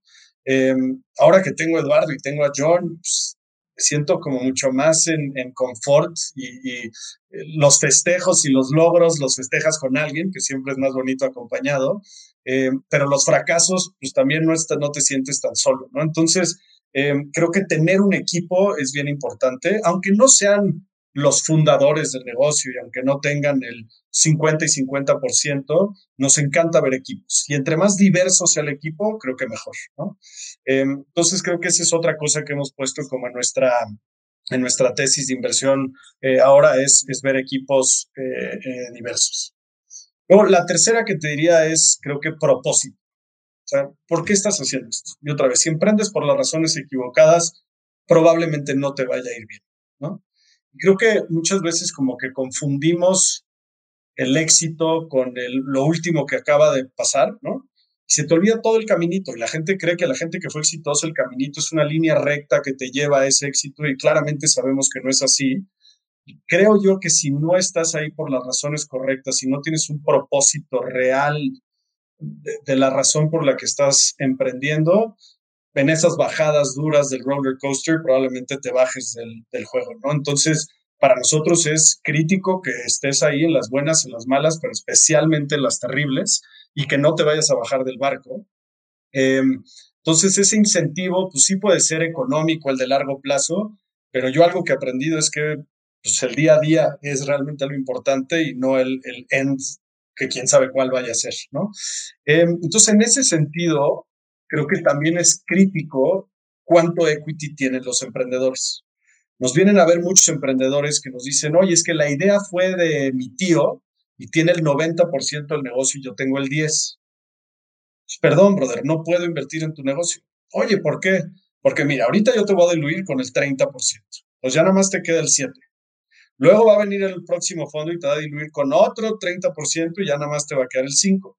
Y así te vas y entonces el día que vendamos tu negocio súper exitoso en 100 millones de dólares, pues te vas a meter un millón de dólares, which is okay, pero en 6, 7 años, pues te convenía quedarte en, me da igual, McKinsey, ¿no? Em, entonces, cuánto equity tienen los emprendedores se vuelve clave y es otra vez un tema de que estén muy bien incentivados, ¿no? Em, pues creo que eso, creo que a muy, muy grandes rasgos sería, ¿no? Ahora, esta parte es tan importante, Oso, que estamos trabajando. Nosotros tenemos unos coaches aquí en Dila, unos coaches corporativos con los que venimos trabajando mucho tiempo y somos fanáticos de. Hay un shout out a, Marina, que es un crack, luego te la presento. Este, pero con los coaches empezamos a hacer una evaluación para ver si existen características y común denominadores entre los emprendedores exitosos, ya sea en los que hemos invertido o en los que no nuestro sueño es encontrar, ¿no? el algoritmo. El, algoritmo, tal cual, ¿no? Para tirarme yo en una playa en Cabo y decidir con quién invierto y en quién no a través de una entrevista, que creo que estamos muy lejos de eso, pero creo que este experimento que estamos haciendo como que demuestra lo importante que es para nosotros esta parte y que deje de ser tan subjetivo como se sale oso de la junta y cómo lo viste, gustó no te gustó? ¿Te cayó bien no te cayó bien? ¿Lo viste echado para adelante o no lo viste echado para adelante? Pues al final pues fue una reacción mía de una junta, de una hora. Creo que no se vale tomar una decisión eh, tan subjetiva eh, sobre una decisión tan, tan importante. Ahora, mencionaste hace un poco que ustedes pueden, como parte del modelo de negocio, obligar a una empresa a venderse. Eso lo entiendo y creo que el emprendedor se, se, atiene o compra esa visión. También han cerrado como parte del modelo de negocios varias empresas. ¿Cómo? Y sé que no es una decisión tal vez del fondo cerrar una empresa que no está desempeñándose al nivel, pero mucha gente, y sobre todo ahora después de 2020, que ha sido un año muy difícil, tiene esta duda de, ¿debo de seguir? ¿No debo de seguir? Tú de todo lo que has visto, ¿Cómo debería un emprendedor pensar en si seguir o no con una empresa que tal vez no está levantando? Pues a ver, te, lo contestaría y te digo, es como difícil la, pregunta, pero todas las empresas que quiebran, quiebran por la misma razón. Y es que se quedaron sin dinero. Esa es la razón por la que quiebran. Si tú le sigues metiendo lana a un muy mal negocio, a seguir sobreviviendo hasta que le dejes de meter lana. Entonces, al final acaba siendo un tema de, capital. Entonces es, ya no le quieres meter dinero, creo que esa es una decisión. Em, ya no pudiste levantar dinero en el mercado, pues ese es un problema de mercado, ¿no? Em, pero al final del día, te diría yo que todas las empresas que no funcionan y que deciden cerrar es porque ya no tienen dinero para seguir operando. Nosotros lo que hacemos como fondos es que cuando nosotros invertimos en la primera, la primera vez, nosotros normalmente lideramos la ronda, ponemos el capital, ponemos los términos y condiciones. Pero para las rondas subsecuentes, donde nosotros todavía podemos participar, nosotros no podemos liderar esas rondas de inversión. ¿Por qué? Porque lo que nosotros queremos es no meterle dinero bueno a lo malo y asegurar que no tenemos ceguera de taller y que las empresas pueden levantar capital por sus propios esfuerzos. Si logran levantar capital por fuera, entonces nosotros ejercemos nuestro derecho al tanto y volvemos a participar. Entonces, han habido empresas que han quebrado porque no han podido levantar lana en el mercado y pues eso para nosotros, aunque nos guste el negocio, es complicado y es una muy mala señal porque si no fuiste capaz de levantar dinero hoy, probablemente no seas capaz de levantar dinero mañana. Ya digo, estoy hablando como súper genérico, ¿no? Este, habría que entender exactamente los detalles de eso, pero em, entonces, de cierta manera, pues ese es como un indicador muy importante cuando tomas decisiones. Ya de plano no pudiste levantar lana, pues no hay de otra, ¿no? Si no hay capital, no hay capital y no vamos a usar nuestro capital para que tú sobrevivas, porque otra vez pensando a nivel portafolio, hay un costo de oportunidad de esa lana que yo le voy a meter a tu negocio donde se la puedo meter a otra. Y si yo no estoy seguro que ese se puede multiplicar, es difícil que vuelva a invertir. Pero luego hay otra, que este es un poco más como anímica, que es muchas veces los emprendedores, a pesar de que tienen capital, les cuesta trabajo y se quieren dar por vencidos. Y ahí es donde eh, se vuelve una conversación muchísimo más complicada. Cuando él te dice, ya no quiero, ya no quiero, ya estoy cansado, eh, el COVID está matando mi negocio, por la razón que sea, ¿no? Este, no tengo el, work-life balance que yo quería, esto no es lo que yo me esperaba. Ahí es donde eh, que no funcione se vuelve un tema, porque en las etapas en las que nosotros estamos invirtiendo, conseguir a alguien que supla a él o la CEO está muy difícil, ¿no? Entonces, ahí la verdad es que nosotros nos volvemos medio psicólogos, medio cuates, medio, eh, ¿no? De, los emprendedores y cuando necesitan llorar, pues aquí está nuestro hombro y cuando necesitan apoyo, eh, se los tratamos de dar. Porque otra vez, este mega roller coaster por el que pasa el emprendedor y el struggle por el que pasa cuando está eh, en, en, épocas difíciles, que todos, absolutamente todos pasan por esas, es, es, complicado, es difícil y pues ahí creo que es donde tener buenos socios hace toda la diferencia del mundo. Hace un momento hablabas de los errores más costosos y hablabas del error de dejar pasar empresas, ¿no? Y ahí me pusiste a mí como ejemplo que me pareció muy halagador, muchas gracias, pero creo que hay, hay, hay ejemplos más importantes, como Kavak. Cuéntame un poquito qué, ¿Qué pasó por tu cabeza cuando estabas evaluando Kavak? Y después, ¿cómo viviste el ascenso meteórico de la empresa al grado de convertirse eh, el primer unicornio mexicano? Sí. Ah, nosotros tenemos una regla en, Dila que es no importa si dejaste eh, pasar a Kavak, lo que sí importa es que la vimos. Y hemos dejado pasar Oso demasiadas. Este, me da pena hasta decir todas las que vimos y dejamos pasar, este, lo cual 100% te hace dudar de tu capacidad como inversionista, ¿no? Em, y, lo, bueno es que te puedo dar las explicaciones exactas de cada una de por qué no invertimos y evidentemente el, el post-mortem es incorrecto, ¿no? El análisis es, fue incorrecto en su momento, pero lo que no se vale es no verlas, ¿no? Porque dejarlas pasar, sin duda hay errores, pero las vas a dejar pasar, no puedes invertir en todas, ¿no? Nos llegan 1.500 oportunidades al año, solo vamos a invertir en 8, 10, vas a dejar pasar muchísimas y dentro de esas van a haber muy buenas oportunidades. Pero lo que sí nos duele más es cuando llega una empresa y se vuelve un super éxito y nunca la vimos. Entonces, una parte súper importante de nuestro negocio es salir a la calle y estar y estar y estar y estar en la mente de los emprendedores y en la mente de los endeavors y en la mente de todo lo que tenga la palabra emprendedor, pues Dila tiene que ser uno de los fondos a los que les mandan las empresas, ¿no? Eh, ahora, dicho eso, claramente el, dolor de no invertir en, las empresas que resultan ser exitosas eh, pues es durísimo, ¿no? Y la historia de Kavak en particular es más dolorosa todavía, pero te platico un poco. Estábamos levantando Dila 3 y me voy a echar un poquito para atrás otra vez, espero no darle demasiadas vueltas a esto, pero en México no hay o no había capital institucional para fondos de venture capital. ¿A qué me refiero con esto? Si tú ves a los Sequoias, a los Andreessens, todos levantan lana con el Fondo de Pensiones de California y CalPERS les mete un ticket de 500 millones de dólares, ¿no? Hay un quote muy famoso que creo que es de Doug Leone, que levantó su último fondo ahorita en, en el COVID y dijo algo así como, I raised my last fund in 35 minutes. It took me 32 years. Entonces es, este güey viene creando relaciones con sus LPs durante 32 años. Pues el güey levanta el teléfono y dice, oye, ya vamos a levantar el próximo fondo y le llueve capital. Claramente no es el caso de Dila. Estábamos levantando Dila 3 y al no haber fondos de pensiones que inviertan, no hay fondos de fondos en México salvo fondo de fondos. Em, la banca de inversión, eh, digo, la banca de desarrollo, pues igual es muy chica y no hace tickets muy grandes.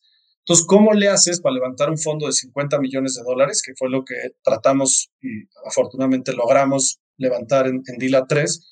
Pues tienes que ir con todo mundo, con quien se te ocurra que veas que tenga un billete de 500 pesos, ve y pídele lana y ver si quiere invertir en el fondo, ¿no? Entonces, hicimos, no te miento, 200 pitches, fuimos a ver a todos los empresarios, a todas las empresarias, family offices, eh, de México y organizamos un cóctel en la Hacienda de los Morales.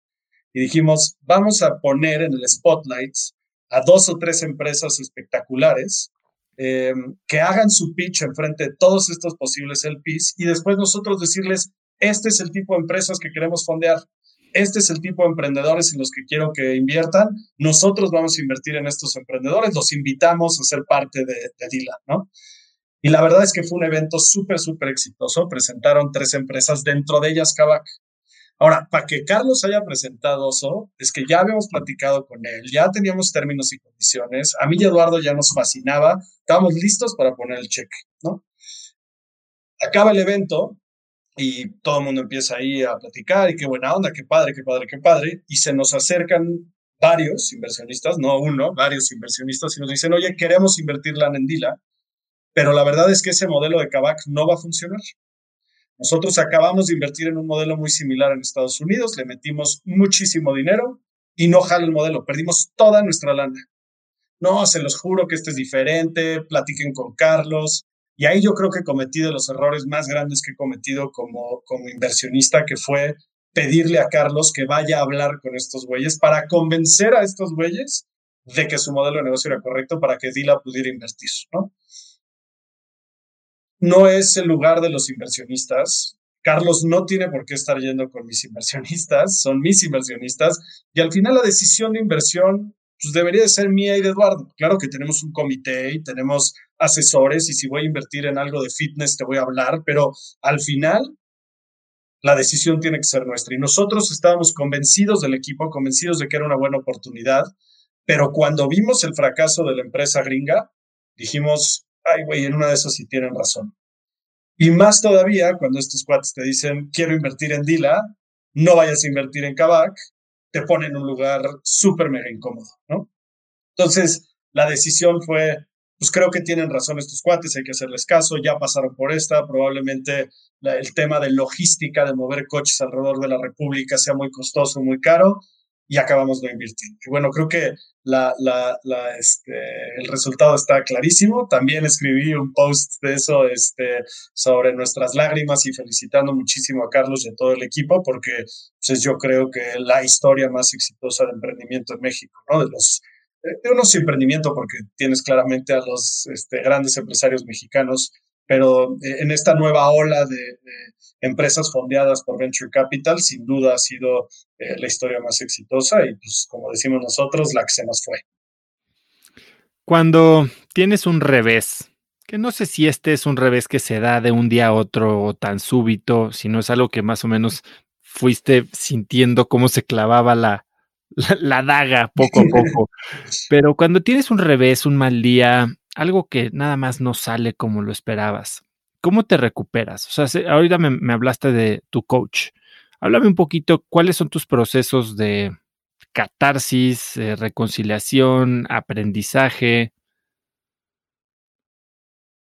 Em, a ver, digo, sin duda creo que, que, el coaching es una parte como fundamental, pero yo en lo particular, para mí el ejercicio y la meditación es lo que hace que se alivianen mis, mis males y trato de hacerlo casi diario. Este, antes yo era muy poco disciplinado, creo que desde el MBA para acá algo que he trabajado diario es en ser mucho más disciplinado, tener una rutina y demás, este, y eso me, me ha ayudado muchísimo, ¿no? Em, pero algo que, que, con lo que yo ya como que navego diarioso es un tema que hay cosas que están bajo mi control y hay cosas que no. No haber invertido en Kavak en ese momento estaba bajo mi control. El día después ya no. Y hoy voltear y decir, ¿por qué no invertí en Kavak en ese momento? ¿Por qué fui a hacer caso? ¿Por qué logré que me convencieran? La neta no me sirve de nada. No hay nada que pueda hacer, absolutamente nada. Y este tema como de vivir en el ahorita y no preocuparte por lo de ayer, ni por mañana, porque pues quién sabe si mañana existirá, es algo que como que vengo yo trabajando medio como de filosofía de vida, ¿no? Y no quiero entrar en temas más, más filosóficos, pero en temas más de negocio, creo que es algo que he estado tratando de permearle a todo el equipo de Dila en, en ese sentido. Trabajen para el hoy. Lo que ya no hicimos, ya no hicimos. No hay nada que puedes hacer. Oye, ya quebró esa empresa. Bueno, ya quebró. Pudiste haber hecho un millón de cosas diferentes. Hay que aprender de ellas, hay que sacarle aprendizajes, pero siempre para adelante. Porque si estás volteando para atrás, pues creo que, como dices, esos momentos te pueden durar para toda la vida, ¿no? Este, nunca se me va a olvidar que estábamos Eduardo y yo sentados aquí platicando de qué es esto del Bitcoin en el 2013. Dijimos, bueno, ¿por qué no compramos un Bitcoin? Que valía, no me acuerdo, 500 dólares, ¿no? si yo todos los días me recuerdo que puedo haber comprado Bitcoin a 500, me voy a acabar aventando de un edificio, ¿no? No sirve de nada. Oye, a ver, ¿cuál fue el aprendizaje? ¿Crees que hay una buena oportunidad? ¿Quieres explorarlo? ¿Te cuesta 500 dólares? Hazlo. Y ya no vamos a dejar pasar ese tipo de oportunidades. ¿Cuál es el aprendizaje en Kavak? Que los modelos de negocio en Estados Unidos no necesariamente se replican aquí en México, que hay que tomar decisiones bien estructuradas, que no hay que dejar que terceros hagan decisiones por nosotros, que hay que asesorarnos bien antes de tomar decisiones. ¿no? O sea, hay como mucho aprendizaje, pero si yo veo las, el anuncio de Kavak y en vez de alegrarme por Carlos, me retuerzo por lo que pudo haber sido para mí, pues creo que es que hay 1.500 oportunidades al año, vamos a decir 1.492 oportunidades al año, las cuales no invierto. Ya tomé esa decisión, pues de ahí para el real, ¿no? Y, y de ahí para adelante, donde qué puedo yo hacer para que el futuro sea mejor. Esto que me estabas hablando, pues es mucho de filosofía estoica, ¿no? Que me dijiste que llevas un par de años estudiando. Cuéntame un poco de dónde nace tu interés por la filosofía estoica y cuáles son las herramientas o cuáles son los libros o haces algún tipo de journaling. ¿Cómo incorporas esta filosofía estoica a tu vida de manera práctica? Además de, de pensar y vivir y actuar? O sea, ¿cómo, cómo te recuerdas? ¿Cómo aprendes más? Que no me acuerdo cómo di con, con la filosofía estoica, pero alguien o por alguna razón acabé leyendo un libro de las meditaciones de Marco Aurelio y luego, digo, es mega complejo y lo escribió hace, ¿no? Este emperador romano y luego leí un libro de que, que como que te interpretaba todas sus meditaciones y lo leí y dije, este soy yo. ¿Qué libro es? Se lo vi, te voy a fallar, no sé si lo tengo yo aquí, pero te lo, te lo mando, te lo checo. Este, pero se llama algo así como The Joy of Life o Living Joyful Life. life. A Guide to the Good Life. Exactamente, A Guide to the Good Life, tal cual. Y se lo di a María o y le dije, ¿me quieres entender? Aquí está. Me describe perfectamente bien, ¿no?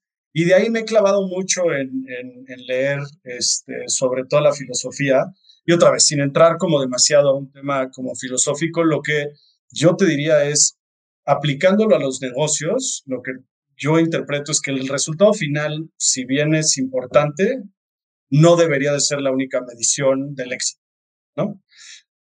Y que para construir un resultado positivo, si quieres llamarlo un rendimiento financiero, se tiene que trabajar diario, diario, diario, siempre con una meta enfrente.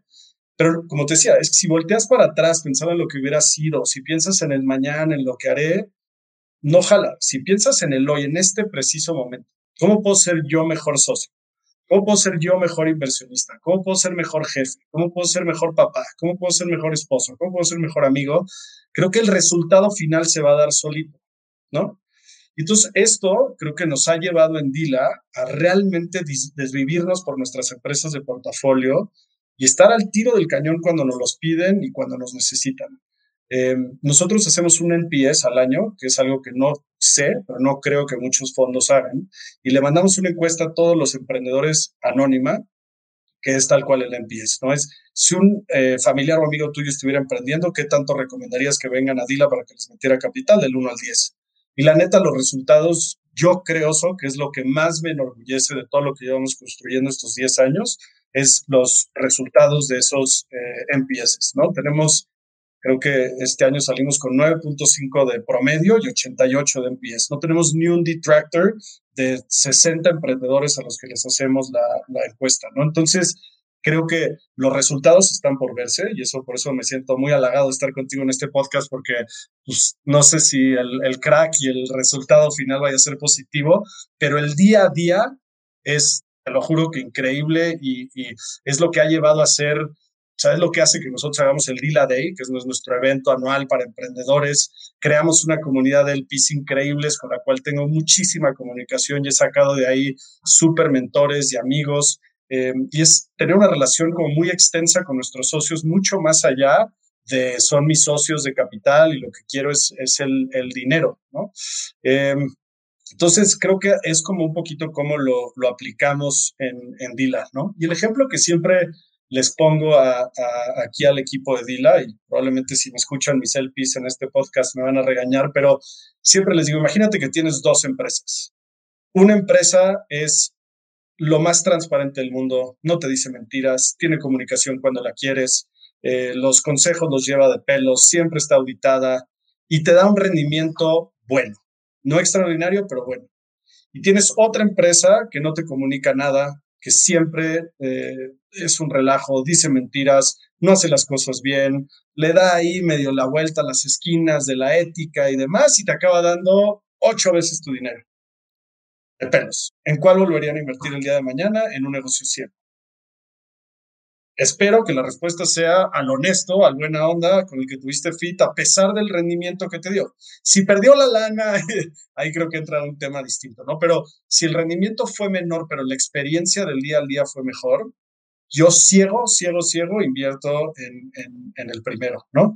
Em, y otra vez, porque no se trata nada más de que pues, nos vaya bien financieramente en ocho años. Claro que ese puede ser el endgame, pero el día a día y cómo llevamos la relación y lo que vivimos de aquí a ocho años es lo importante. No quiero yo dormirme y despertarme ocho años y que Dila haya sido un éxito, sino que sea un éxito diario cada vez que venimos al oficina.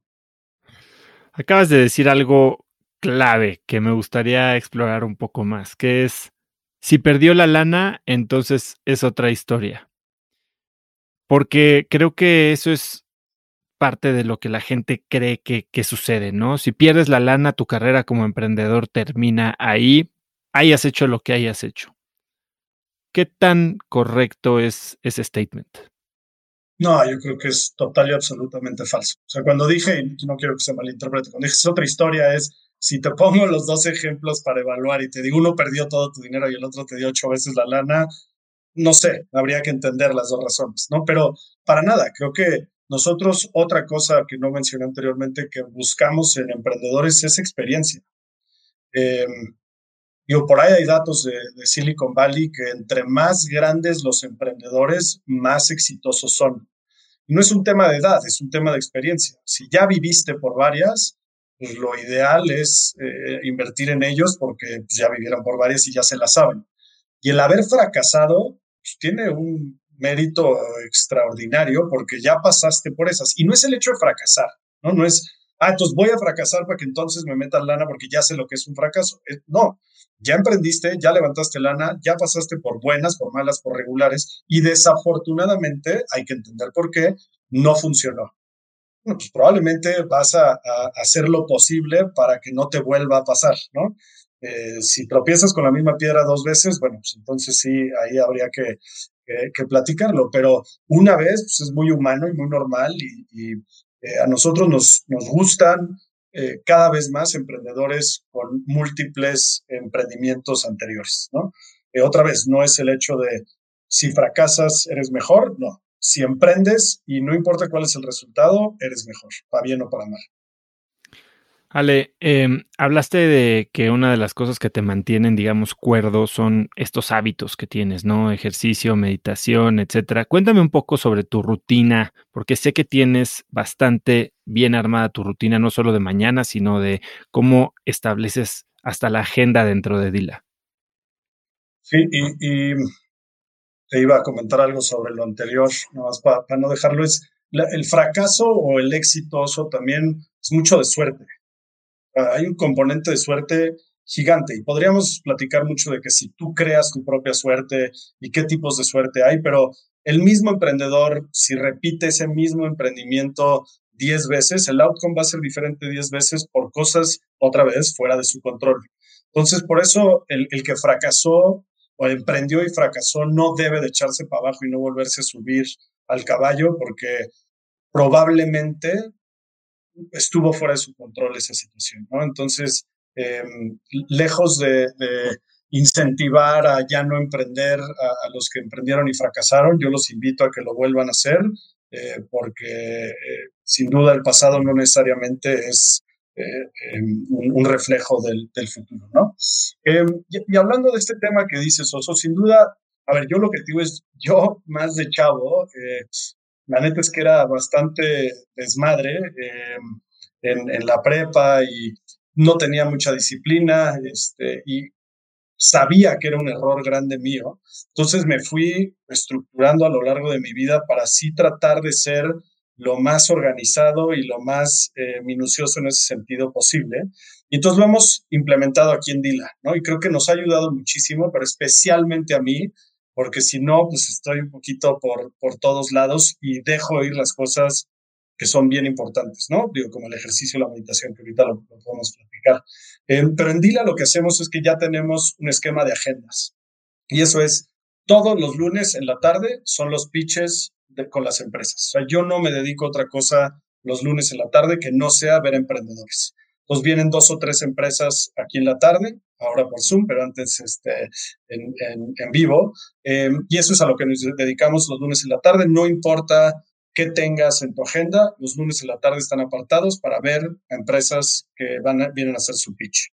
Todo el martes en la mañana está dedicada a una junta interna. Y ahí vemos pipeline, vemos administrativo, vemos fundraising, vemos relación con el PIS, vemos empresas de portafolio. Entonces, una eh, junta que va desde las 9 de la mañana hasta las 2 y media de la tarde, en donde vemos absolutamente todo, ¿no?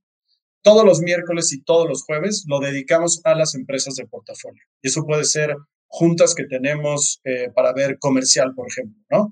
Entonces, hoy tuvimos una junta em, para ver, oye, ¿cómo le podemos ayudar a una empresa que quiere eh, explotar la parte B2B?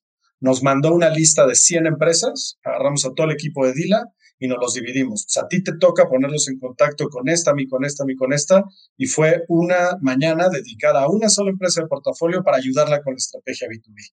Y así lo hacemos los miércoles y los jueves, y puede ser cosas distintas, ¿no? Por ejemplo, hoy en la tarde tengo una junta con Alameda, donde me voy a juntar con ellos para ver una oportunidad de un M&A. Pero los miércoles y los jueves los dedicamos a las empresas de portafolio.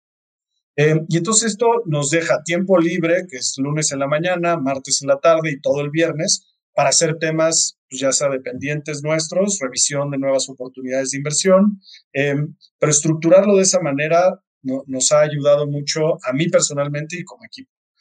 Y, como te decía, yo personalmente pues, también tengo una rutina como súper específica eh, que me ha ayudado mucho, este, que es despertarme temprano, promedio 6 de la mañana, em, ejercicio y meditación, y luego trato de leer de 8 a 9 temas que no sean de la oficina. Es decir, trato de no leer mis mails, trato de no leer eh, Twitter, sino, a ver, hoy en la mañana, por ejemplo, me clavé con temas de este, qué es lo que está pasando en Direct to Consumer en Estados Unidos y cómo ha, eh, eh, qué es lo que ha sucedido con el COVID, cuáles son las nuevas empresas que están este, saliendo, ¿no? Y es muy peligroso porque hoy acabé haciendo cuatro compras de cosas que probablemente no necesitaba. ¿Qué compraste? ¿Qué compraste? Hoy compré unas, este, unos tenis, compré eh, unas vitaminas, compré, ya no me acuerdo. Pero, de, pero de empresas nuevas. De open coming, open coming startups, sí. ¿Qué tenis este, compraste? No me cómo se llaman. Son, empresas ahí que me, ya sabes, the up and coming eh, startups que salieron en el COVID y este, que recomendaban y ahí acabé comprando eh, varios, varios temas. Pero bueno, eran empresas gringas que muchas veces lo que nosotros sí eh, hacemos en eso es ver qué es lo que está sucediendo allá, porque pues muchas veces nosotros we leapfrog en esas tecnologías y en esos productos y, eh, aquí para negocios en Latinoamérica, ¿no? Pero le trato de dedicar tiempo a, lecturas, no de, novelas ni de libros, sino lectura un poquito más eh, profesional, pero que no sea eh, tus mails y demás, para de esa manera, pues no tener nada de chamba antes de las 9 de la mañana, ¿no? Em, y luego, pues sí, full day, evidentemente, y algo que he hecho, y esto sí ha sido por el, COVID, es pues, estando en mi casa todo el día, se vuelven como mucho más largas los días, y es tratar de apagar todo a las 7, ¿no? Este, para que pues, pueda tener algo de tiempo con María y los tres niños. Este, ese me ha costado más trabajo, siendo total y absolutamente honesto. Eh, pues como que siempre salen cosas y juntas y creo que tengo yo un, y lo trabajo mucho con, con Marina, pero es, no sé decir que no. Este, entonces me dice, oye, ¿puedes hablar a las ocho y media de la noche? Sí, claro. Este, tengo que aprender a decir que no, tengo que aprender a balancear mucho mejor esa, esa parte y creo que tú has hablado mucho de eso y te he sacado ahí muy buenas notas y cosas que tengo que, implementar. Pero bueno, la idea sería eh, que a las siete apaguemos eso para estar un rato más en familia Em, y trato de leer todas las noches, y ese sí son, ya sea libros de negocio o novelas o, lo que sea, pero sí un libro que con eso acabe yo el, el día, ¿no? ¿Qué estás leyendo ahorita? Estoy leyendo un libro em, de los, este, estoy leyendo dos, uno de los este, estoicos, eh, pero otro que se llama Enlightenment Now, no sé si lo has escuchado. No. Está increíble. Te habla de la etapa de la ilustración y qué sucedió en la ilustración, pero cómo lo puedes aplicar al día de hoy. Y lo que te dice es que todo mundo está como muy negativo con lo que está sucediendo en general en el mundo, ¿no? Si lo ves desde temas de pobreza, eh, eh, hay muchos problemas que están como in our face hoy en día, porque tenemos demasiado contacto con el hoy en día, con los medios, todo mundo tiene un iPhone que graba, ¿no? Este, al policía que mató a, ¿no? Este, una persona en Estados Unidos. Em, pero lo que te da es data de decirte, el mundo está muchísimo mejor. No me importa en, en dónde lo, lo midas, estamos mejor. Entonces vamos a hablar de violencia. No ha habido un momento en la humanidad más pacífica que hoy. No ha habido. Y te lo enseña con data. Oye, no, es que la guerra contra el narco, no ha habido un momento más pacífico. Hambre, no ha habido un momento con menos hambruna que hoy. ¿no? Entonces está padre porque es un libro muy, muy este, profundo, te diría yo, en el sentido de que toca, o sea, son creo que 25 capítulos, apenas voy en el 12, pero toca 25 capítulos de cada uno de estos temas. Pobreza, hambre, contaminación, eh, y te da como, digo, contaminación es dura porque sí estamos peor que nunca, pero te enseña una curva de cómo las cosas van mejorando. Pero es como súper, otra vez, ilustrativo, que es de lo que, de lo que trata, de cómo sí estamos en un buen lugar y que hoy es el mejor lugar para ser un humano en la historia, ¿no? Este, menos infantil, you name it. Sí, que, o sea, hoy vivimos mejor que cualquier rey del siglo XIV, ¿no? Hasta una persona en la línea de la pobreza, casi, casi. Eh, y justo de eso habla también Peter Diamandis, no sé si es Diamandis y Steven Kotler en el libro de Abundance. Eh, eh, y, y, lo que pasa ahí es que la percepción de que estamos peor se deriva de que la exposición de lo malo es mucho más prevalente, ¿no? O sea, hoy qué es lo que ve, o sea, como dicen, blood cells, ¿no? Eh, están las noticias, todo es caos, todo es violencia, porque eso es lo que vende a final del día y lo que atrae la atención de, gente que paga clics o paga eyeballs o lo que sea. Eh, pero en general creo que estoy de acuerdo contigo, salvo temas como cambio climático, creo que la cosa no está tan mal. Sí, sin duda. Es lo que dices tú, ¿no? Que es el acceso a esa información, pero otra que dice este cuate es la comparativa, que es, pues sí, ya no hay tantos pobres, pero es que, güey, ¿por qué tiene tanta lana ese cuate y tiene un yate? Y lo estoy viendo yo también ahí en Twitter, ¿por qué yo no tengo un yate? Oye, a ver, o sea, si tú te comparas contra hace 35 años, eres mucho más rico.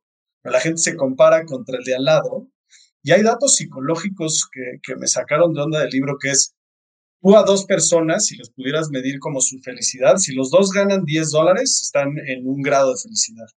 Si su compadre gana 12, él baja su nivel de felicidad. Aún ganando los 10. Aún ganando los 10, ¿no? Que es, oye, pero tú vives idéntico, tienes las mismas oportunidades, la misma lana, y lo único que pasó fue que tu brother ganó un poquito más que tú, bajas de felicidad. Entonces, prefiero que los dos estemos en 10 a que estemos en 12 y 10, a pesar de que el país hizo más grande. incluso hay, creo que otro estudio muy similar que habla de que la gente está dispuesta a ganar menos siempre y cuando sea más que el de al lado, que a ganar más si él es el que está abajo. Tal cual. Muy loco, muy loco, muy loco, sí. Ahora, cuéntame un poco sobre este hábito o práctica que tienes que me pareció muy, muy curiosa, de como de keeping tabs, de llevar registro de los propósitos de año nuevo de tus amigos? este, a ver, suena medio raro, pero fue una idea que saqué de la mamá de un muy amigo mío. Estábamos pasando año nuevo con ella y nos dijo, oye, a ver, díganos sus propósitos de año nuevo aquí enfrente de todos. Es medio raro, medio incómodo ahí, pues bueno, ahí te van los míos. Y ya, me olvidé. Y el 31 de diciembre me llega un mail de esta señora hola Ale, espero que hayas tenido un gran año, aquí están tus propósitos, ojalá y los hayas cumplido, ¿no? Fue así de madres, creo que no cumplí ninguno, no me los tenía ni en el radar. Y te juro, que desde ahí, la neta, yo no soy mucho de celebrar nada, sea, ni Año Nuevo, ni Navidad, digo, lo celebro por estar con la familia y demás, pero personalmente nunca me había como llegado eh, ninguna fecha en particular. Y desde ese día el año nuevo para mí es la fecha más padre del año, que es un poquito ese borrón y cuenta nueva, ve para atrás y qué hiciste bien, qué hiciste mal, qué harías diferente, eh, cuáles fueron tus aprendizajes y tienes la oportunidad de, oye, ¿qué, ¿cómo quiero ver mis próximos 365 días? ¿no? Y trato de que mis metas sean no una meta en específico como, por ejemplo, correr un maratón, sino quiero correr 10 mil kilómetros este año. Entonces, voy midiéndolo todos los días, todos los días. Y si me atraso tantito, ahí voy empujándolo para hacerlo más. No quiero leer 26 libros este año. Pues no vas a leer 26 libros en diciembre. Pues ponte las pilas y trate de leer un libro cada 15 días. Entonces, a mí me sirvió mucho. Entonces, desde ese momento, lo que hago yo es que con las personas que estoy pasando año nuevo, no es, si no estás conmigo, entonces no lo hago. ¿no? Hago exactamente lo que hizo la mamá de Íñigo Castillo conmigo, que fue Oigan, díganos sus propósitos de año nuevo. No es a huevo, si no te sientes cómodo, no te gusta el rollo, no te preocupes. Y el 31 de diciembre de todos los años mando yo un mail igualito. Mi querido oso, qué buena onda, ya pasó un año desde que nos juntamos en Acapulco en Año Nuevo, aquí tantos propósitos, ojalá y los hayas cumplido. Este, y la verdad es que es padre, creo que la gente le, le, gusta, no he recibido ningún complaint de eso, este, y te prometo que no los veo en todo el año más que los míos. ¿Cuáles son los, tuyos este año? ¿Cuáles son los tuyos este año? Mucha, amigos, los voy a tener que abrir porque sí tengo, tengo varios, eso, pero... A ver, ¿tienes varios? Porque, digo, hablando de, estaba leyendo el libro de Bob Iger, ¿no? Eh, y cómo habla de que tener más de tres prioridades significa que ninguna es prioridad. Eh, yo trato de tener tres propósitos o tres áreas de enfoque. Eso, eso. Creo que, y, y con o sea, 100% de acuerdo. Creo que tienen que ser como áreas de enfoque, ¿no? Y creo que una tiene que ser familiar, en mi caso, em, otra tiene que ser profesional y otra tiene que ser personal. ¿no? Esas son como las tres áreas en donde yo me enfoco. Entonces, o sea, tengo metas, em, como muy específicas eh, que no encuentro mis propósitos. O sea, profesionales, creo que rompo con la regla que te dije, ¿no? De no tener una meta en específica, pero estamos actualmente levantando nuestro cuarto fondo de inversión, entonces sí tengo como meta muy específica levantar ese fondo y tenemos eh, la meta de levantar al menos 50 millones de dólares. Y esa creo que es difícil ponerla como propósito de año nuevo, pero es una meta que sí tengo como muy, muy clara, ¿no? En cuestión de como lo personal, eh, tengo dos, ¿no? Que es hacer ejercicio 300 días y meditar 180 días. Eh, tenía la misma meta el año pasado y me quedé corto, hice 270 de ejercicio y como 120 de meditación. Y ahí tengo una app que se llama Streaks, que ya nada más le vas picando y te va llenando y haces tus, streaks. Eh, y luego... qué, usas para meditar o meditas eh, sin app? Em, sí, sin app. Empecé usando Headspace, lo usé como seis meses y ya que medio le agarré la onda, lo trato de hacer sin, sin nada. Al principio me costó La neta, pues como que no tengo un tiempo, pero diría que promedio 25 o 30 minutos. Luego, en, en, tema personal, digo, familiar, em, tengo, hago un viaje al año con alguno de mis hijos y este año me tocó, bueno, el año pasado me tocaba con Patricio y no lo pude hacer. Eh, Solo con uno solo con uno. Hace dos años me fui con Alejandro, mi hijo, a Dallas, fuimos a ver un partido de los Cowboys y a pasar el fin de semana él y yo. Este, y el año pasado, en 2020, me tocaba con Pato y por el COVID pues no pudimos, entonces lo tengo mega, mega pendiente y sí es un propósito que, que tengo que cumplir. Em, y tengo agendado en mi agenda todos los, eh, cada dos jueves una cena con María, de cenar solos, y tampoco lo hemos respetado mucho el año pasado otra vez por temas de COVID, entonces también lo tengo como una meta eh, muy, muy clara, ¿no? Entonces otra vez tengo la parte familiar, la parte como personal, este, que es como más de, ejercicio y meditación, y la parte profesional. Y hablando de ya proyectos de este año, ¿cuál es el que más te emociona? ¿Es el levantamiento de Dila 4?